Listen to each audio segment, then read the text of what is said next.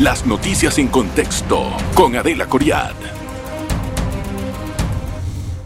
Bienvenidos, gracias por estar en contexto. Hoy vamos a conversar con el director de Front, Jorge Gobea. Esta es una eh, tarea que tiene, pues, no solamente en cuanto a la vigilancia de las fronteras, que llega a ser igualmente un trabajo de concentración en este momento sobre los migrantes, que en este año rompió todo récord la cifra, 502 mil migrantes pasaron, es medio millón de personas.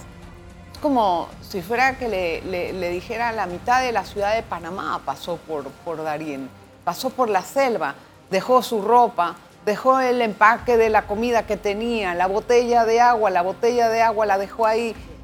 Todo este arrastre de contaminación que hasta ahora es muy difícil de poder abordarlo.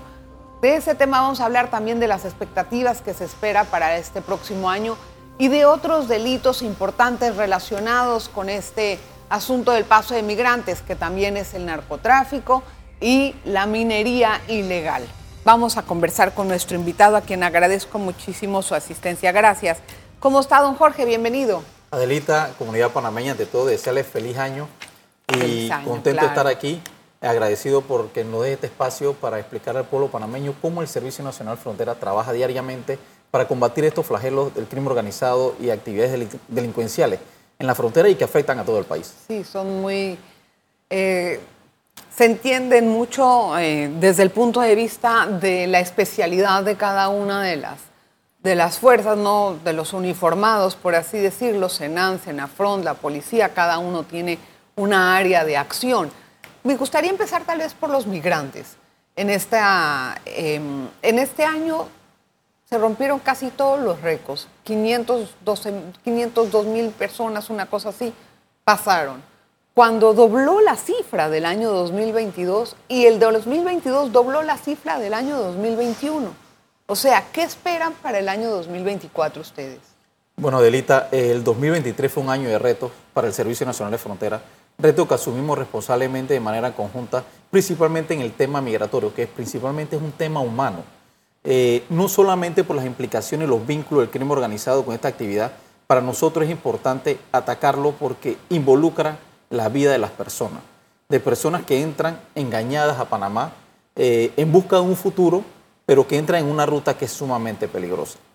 Para nosotros ha sido importante eh, identificar las rutas, poner seguridad en esos sitios, eh, poder atender al, migrante de manera humana, poder no solo facilitarle las atenciones que necesitan de carácter humanitario y hacer los rescates necesarios en una ruta que es sumamente peligrosa. O sea, ¿qué cifras esperan para este año? Bien, como te dije anteriormente, el 2023 fue un año de retos.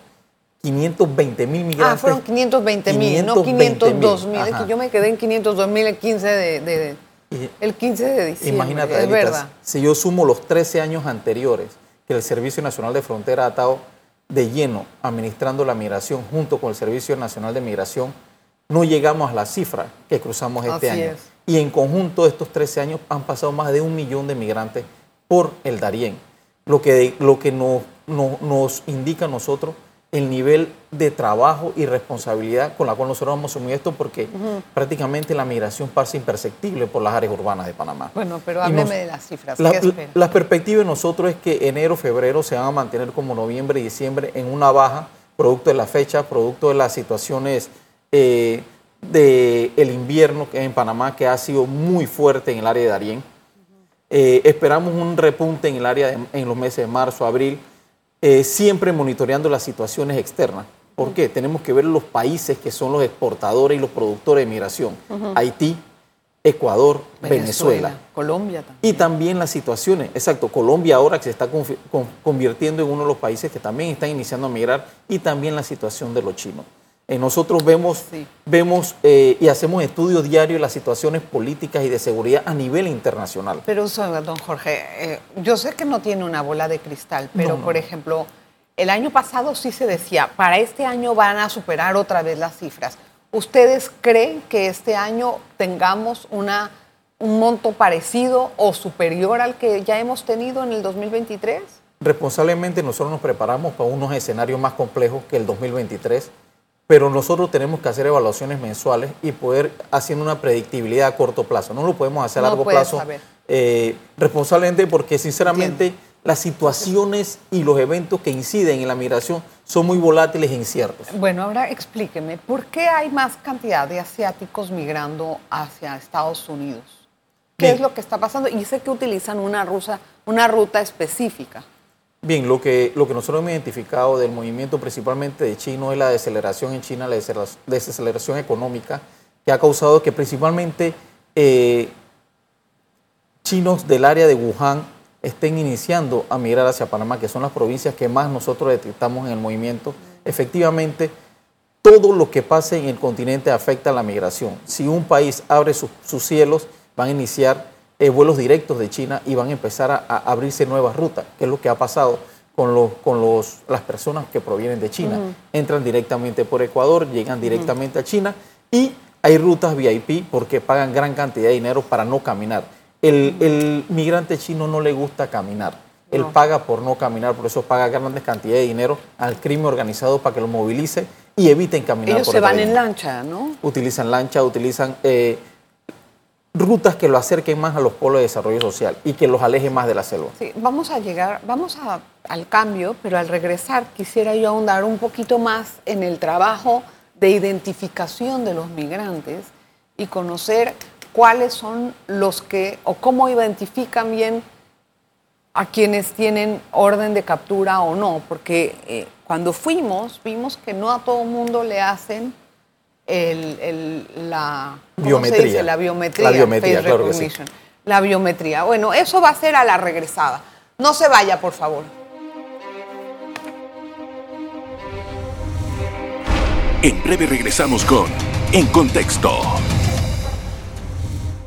Gracias por estar con nosotros. Hoy conversamos con Jorge Gobea, él es director de Senafront. Director, eh, hay, hay realmente eh, un- una descripción impresionante cuando fuimos a, a- a Bajo Chiquito, pudimos percatarnos de diferentes historias de los migrantes que me gustaría tocar, pero como me fui al cambio y usted me iba a hablar de las alertas, sí quiero saber, ¿cuántas alertas de terrorismo han identificado en 2023?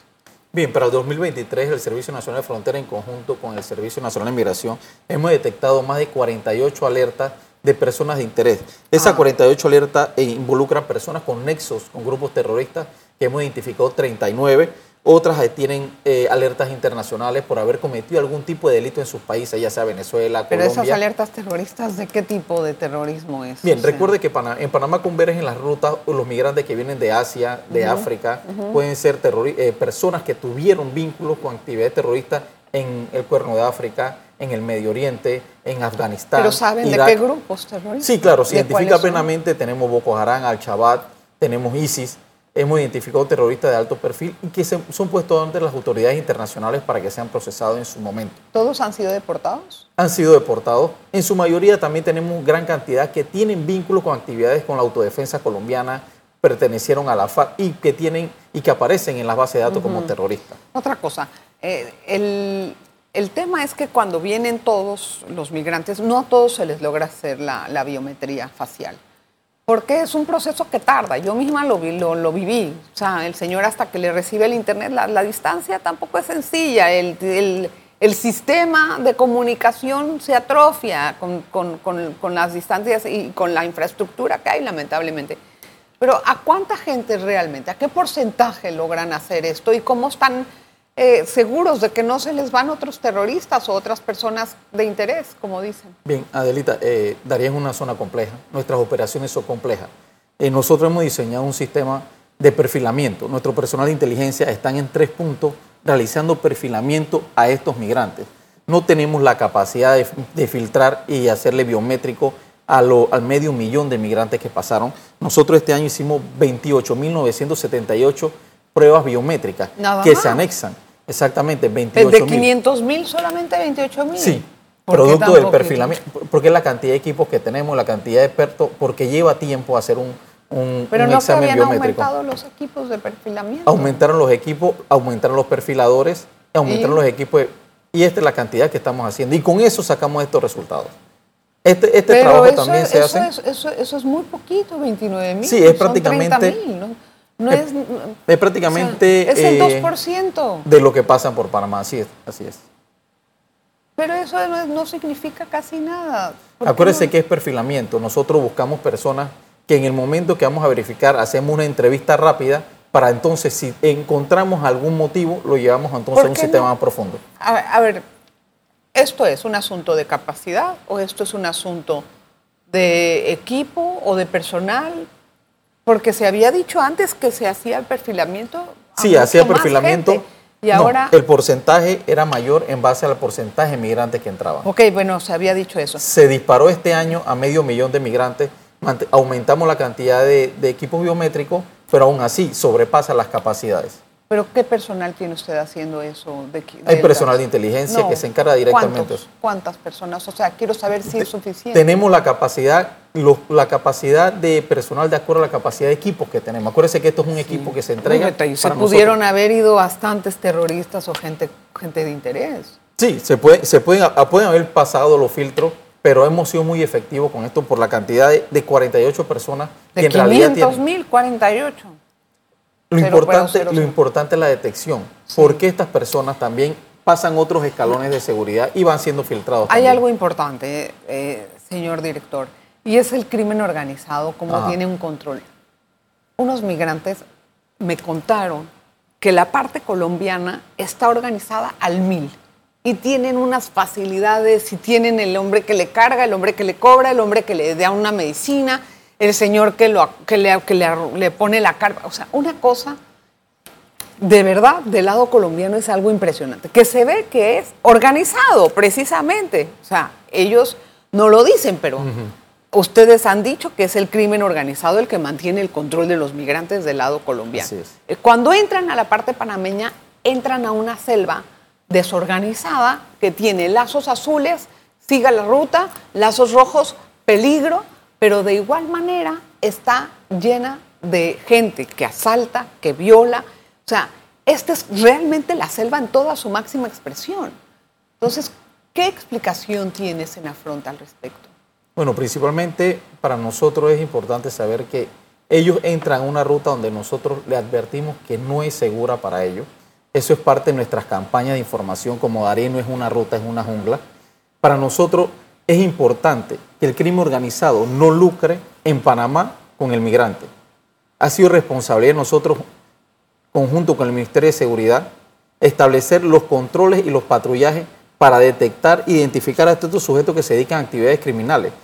Todas las operaciones que hemos realizado, los enfrentamientos que ha tenido el Servicio Nacional de Fronteras en la ruta durante este año, donde han fallecido más de seis personas producto de enfrentarse con armas de fuego con el Senafrón, es producto de nuestro accionar. Todas las personas y las operaciones que hemos realizado para poner a orden las autoridades competentes y condenar violadores, ladrones, todos los que han robado, eso ha sido producto del esfuerzo del Servicio Nacional de Fronteras para que este tipo de actividad no se dé en la ruta. Yo es sé. una realidad que la migración trae consigo todo eso. Eso es el efecto de la migración sobre nuestras comunidades, porque estas comunidades antes sembraban plátano, ahora venden comida y es producto del flujo Bueno, migratorio. Se han adaptado a No, una nueva y- economía, por No, así y es que han ¿no? asimilado lo que han hecho del lado colombiano, quieren replicarlo acá, pero aquí es un delito. Y eso nosotros lo vamos a seguir combatiendo de manera frontal. Ahora, eh, eh, eh, la- lo, que yo, lo que yo veo aquí es que ustedes hicieron una operación en estos días, colateral. Tiene El día de nombre. ayer. Se capturaron a 12 personas. 12 ¿es así? personas, 10 panameños, 2 colombianos. Bien. La pregunta que yo me hago es, estando esas gentes en la selva, porque me imagino que es así, ¿no? O sea, ¿cómo pueden identificar que ellos son los principales sospechosos de, eh, de la operación? O sea, que son las personas vinculadas a los delitos. Bien, Adelita, esto no se desarrolla en la selva, esto se desarrolla en los puntos de recepción de migrantes, en las áreas de Laja Blanca, Bajo Chiquito, San Vicente. Son áreas, áreas donde ellos los poblados. recepcionan. Ok, ya. es importante, esto es un trabajo de años, Ah, es un bien, trabajo bien. científico, un trabajo de seguimiento e investigación conjunta ¿Cuál es el con el delito Ministerio por el cual fueron detenidas estas personas? Inicialmente ellos suplantan eh, compañías que se dedican a- al movimiento de remesa. También ellos retrasan intencionalmente el dinero, entregar el dinero a los migrantes y cobran sumas, eh, porcentajes. Cobran el 20%. En unos casos, en otros casos más. ¿Cuánto? 30%, 40% O sea, de los ¿cómo, migrantes. ¿Cómo sabe que eso es intencionalmente? Porque nosotros, esto es parte de la investigación que se hizo. Más de un año investigando esta, esta actividad criminal, identificando toda la estructura y los modus operandi, seguimiento y un trabajo de la mano con el Ministerio Público. Pero ¿cómo sabe que es intencionalmente? Porque nosotros fuimos, nuestro- nuestros agentes Ajá. verifican esto, entrevistamos a los afectados y entendemos cómo ellos están trabajando. O sea, ¿cuánto El dinero? migrante, el migrante vive en una desesperación. Esa desesperación el crimen organizado la entiende.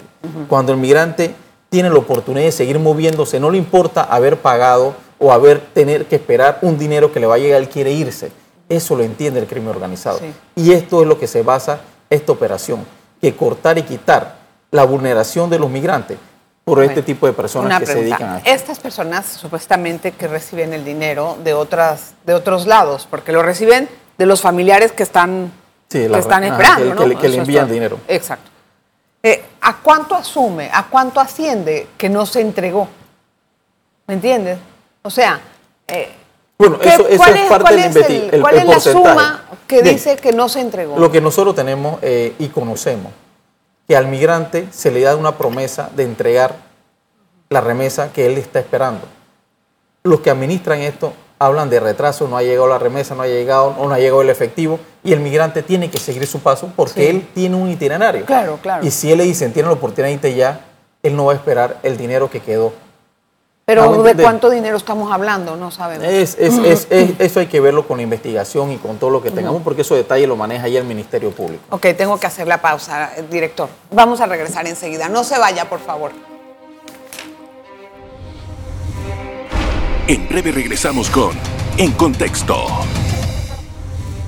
Gracias por estar en sintonía con Jorge Gobea, el director de Senafront. Director, tenemos también un tema que no se le presta mucha atención, pero que es sumamente dañino para el medio ambiente y que es rentable y que lo maneja el crimen organizado, que es la minería ilegal. A mí me gustaría entender qué tan frecuente en este momento está haciendo esa actividad en el área de Darién. Que no se den cuenta, pues.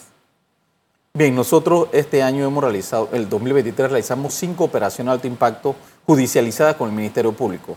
Pusimos alrededor de seis panameños a órdenes de las autoridades competentes y que han sido condenados por este tipo de actividad. La minería ilegal es un- una situación que se da principalmente en los afluentes, que nace de las cordilleras, la cordillera de Cunayala, en el área de Darién, principalmente en las áreas que están más cerca con la frontera con Colombia. Esto es una actividad degradante y que no solamente afecta el medio ambiente, afecta la salud de las comunidades de río abajo por el uso de material químico que afecta directamente mercurio, Contamina. contamina y mata. Bien, ¿qué es lo que nosotros hemos hecho? Nosotros hemos hecho de mano con el Ministerio Público, hemos judicializado actividades de minería ilegal, que sabemos que es una actividad que es promovida por, por el crimen organizado por la facilidad que le permite ellos lavar su dinero. Sí, pero, pero aún así eso, eso es altamente rentable y estoy segura que debe de haber más nichos de- legales. Nosotros- o sea, ¿cómo lo hemos- vamos a controlar? Nosotros mantenemos un monitoreo permanente en las áreas que sabemos que son propensas a la minería ilegal. Eh, nosotros hicimos una operación en este año pasado que se llamó la Operación Mangle, eh, en donde ubicamos más de dos hectáreas degradadas y 100 personas realizando actividad de minería. Esta actividad de minería estaba prácticamente a dos kilómetros de la frontera con Colombia en la cabecera del río Tuira. Son colombianos los que Son colombianos en su mayoría. Nosotros logramos dar con la captura de tres sujetos, re- recuperar gran cantidad de material de inteligencia donde nos dicen la cantidad de oro que generaba esa actividad minera en ese sector. Y por ejemplo eso, perdón, sigo. Y podemos, podemos cuantificar que la actividad en ganancia para el crimen organizado en esa, en esa actividad minera podía llegar hasta un millón de dólares mensuales. Sí, a eso iba, ¿no? O sea, esa actividad, eh, ellos, ¿cómo, ¿cómo lo cuantificaban en los libros? Me gustaría entender. Ellos llevaban un, ¿Cuál era regi- la- un registro de pago. El que pone, el crimen organizado pone el, el precio del, del gramo. Sí. Tú llegas y vendes el gramo después de un día de trabajo. Ellos te pagan a la tasa que ellos decidan pagar. Esa cantidad de oro entonces llevada a establecimientos donde compran oro de aluvión o oro artesanal. Y ese dinero entra automáticamente, legalmente, al sistema bancario, porque llega con una con un cheque porque se supone que es de una actividad artesanal. Porque es la forma de que se lava el dinero para el crimen organizado. Dijo usted un millón de dólares al mes. Sí, así es porque tiene 100 personas trabajando en un área que es rica en oro y, la degradación es sumamente grande. Y de ese dinero que vende, o sea, el minero, ¿cuánto es para él y cuánto es para.? Me imagino que no eh, todo eso debe ser para él, lo porque que debe ser gente explotada. Lo que podemos ver son. El que vive la minería vive en condiciones bastante infrahumanas. Eso es dinero de subsistencia para ellos. Es para comprar alimentos para su familia. Ellos son, ellos son víctimas de este tipo de, actividad criminal. Eh, señor director, ¿cuáles son las modalidades de narcotráfico en este momento en las fronteras? Bueno, nosotros mantenemos igual monitoreando la actividad de las rutas eh, marítimas y las rutas terrestres. Eh, nosotros tenemos un, enfoque especial este año en cuanto a lo que es la actividad de seguridad y del control territorial. Vamos a eh, intensificar todo lo que es patrullajes, acciones comunitarias, acciones de seguridad ciudadana para cortar ese vínculo o la influencia del crimen organizado sobre las comunidades. Lo que pasa es que eso ya, ya, ya, ya entró hace mucho tiempo ese vínculo. Es decir, ya el crimen organizado está en un barrio y lo maneja. El crimen organizado está en una familia y la familia completa está participando de eso. ¿Cómo van a mermar eso? Bueno, créanme que nuestra, nuestra, lo más efectivo ha sido nuestra alianza con la comunidad, porque son más buenos que los malos. El que anda en una actividad criminal y nosotros recibimos información automáticamente, hacemos lo posible por cortar esa actividad en los barrios. Es lo que estamos haciendo. Mucho el éxito que nosotros hemos tenido en el área de Arién y en las áreas de desarrollo social es producto de la cooperación de la ciudadanía. O sea, pero entonces, ¿dónde va a ser ese trabajo? Porque si su trabajo es cuidar las fronteras, ¿van a cambiar la modalidad o cómo? cómo no, nosotros simplemente vamos a intensificar nuestro trabajo. Vamos a aumentar más presencia en, las escuelas con un, enfoque de seguridad ah, transformacional. Vamos a hacer más patrullaje. No docencia, es transformar al hombre. Nosotros estamos trabajando con el niño, por eso es seguridad transformacional. ¿Qué es lo que nosotros queremos? Que el niño entienda que hay una forma diferente de vida, que hay unos valores que ellos tienen que vivir. Y los jóvenes. Y para eso, sí. Hemos, los jóvenes. Los jóvenes, claro que sí. Y por eso es que nosotros hemos fortalecido nuestra Dirección de Seguridad Ciudadana y Acción Integral, porque es la que proyecta eso. Me he quedado con una duda que ha quedado pendiente. Eh, ¿Han tenido eh, comunicación con sus homólogos colombianos con aquello de la migración o quedó rota la comunicación? Ah, ¿Cómo está se, ha mejorado, se ha mejorado la comunicación con Colombia. Ellos han asumido otra postura con respecto a la situación migratoria. Hemos realizado operaciones conjuntas hace más de un mes en el área de, del Golfo de Urabá. Hubo una ah, operación grande y es una operación que nosotros contribuimos al desarrollo de eso porque tienen nexos en el área de Cunayala. Pero eso es netamente narcotráfico, no les mandan... No, eso, eso es migración. De inmigración, perdón. Eh, pero les mandan información sobre la cantidad de gente, etcétera. ¿Eso mejoró o eso no? Estamos teniendo información, estamos ya abriendo los canales, ya se está, como le dije, hay otra postura en cuanto al intercambio de información ah, y seguimos nosotros nuestras operaciones conjuntas contra el crimen organizado, que es el que promueve este tipo de actividades delincuenciales en las áreas. Me alegra escuchar que hay otra postura, porque se estaban jalando los pelos. Gracias, director.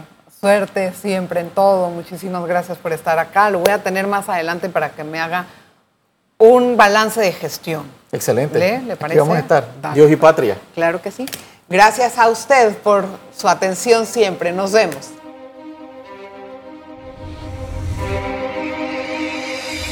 Las noticias en contexto con Adela Coriad.